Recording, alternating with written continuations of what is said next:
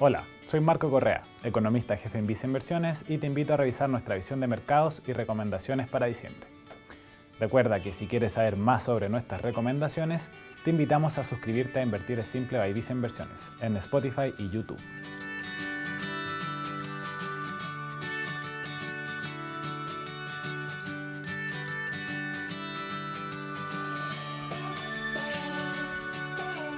Durante noviembre destacó el rendimiento positivo de los mercados accionarios de países emergentes y de los commodities, los que en general se vieron favorecidos por un retroceso en el valor del dólar internacional.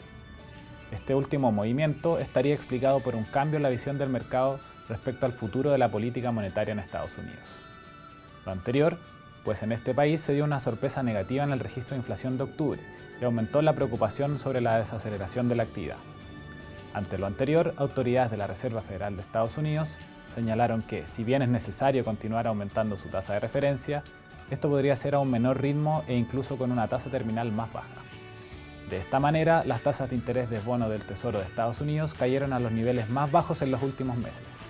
En particular, para los fondos de renta fija internacional, destacó el mejor rendimiento de bonos de países emergentes. En el frente local, la actividad sigue mostrando señales de desaceleración, como reveló el IMASEC de octubre, el que anotó una caída de 1,2%. De todas formas, esta fue menos severa de lo anticipado, por lo que este año el PIB alcanzaría un crecimiento de 2,3%. En el caso de la inflación, el IPC de noviembre registró una variación menor a la estimada, al marcar un incremento de 0,5%, ubicándose en términos anuales en niveles de 12,8%.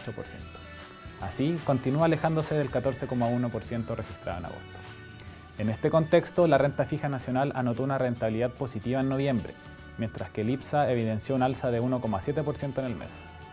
Tanto en el caso de los fondos de renta fija local como las acciones del IPSA se vieron favorecidos por caídas en las tasas de interés, ya que por el lado de las compañías del IPSA fueron las acciones de centros comerciales las que lideraron el avance durante el mes.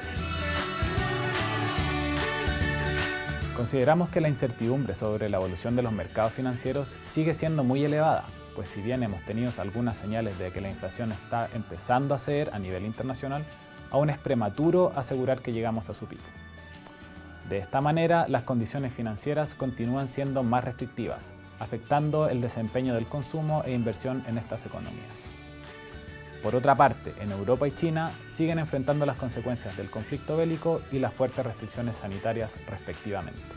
Así, recomendamos mantener una exposición más acotada hacia la renta variable internacional, mientras que tenemos una mayor preferencia hacia la renta fija, tanto local como internacional, por su carácter más defensivo ante la volatilidad de los mercados. En el ámbito local nos encontraríamos más adelantados en el ciclo económico, donde la inflación hacia adelante seguiría anotando registros más bajos, producto de una mayor desaceleración en la actividad. Este sería un contexto favorable para los activos de renta fija local, en especial para los fondos de duraciones más largas, pues el Banco Central de Chile implementaría recortes en su tasa de referencia a partir del primer semestre del próximo año. En la renta variable internacional mantenemos una menor exposición ante un escenario que sigue siendo incierto. Por otra parte, tenemos un sesgo positivo hacia la región de Latinoamérica, la que aún presenta atractivas valorizaciones en comparación con los mercados desarrollados, que por otra parte se encuentran más expuestas a diferentes riesgos. En relación con la renta variable local, mantenemos la recomendación de una posición selectiva, con preferencia hacia compañías con una positiva dinámica de resultados. En cuanto a la renta fija internacional, continuamos con una mayor exposición hacia la clase de activo, que nos protege en escenarios más adversos.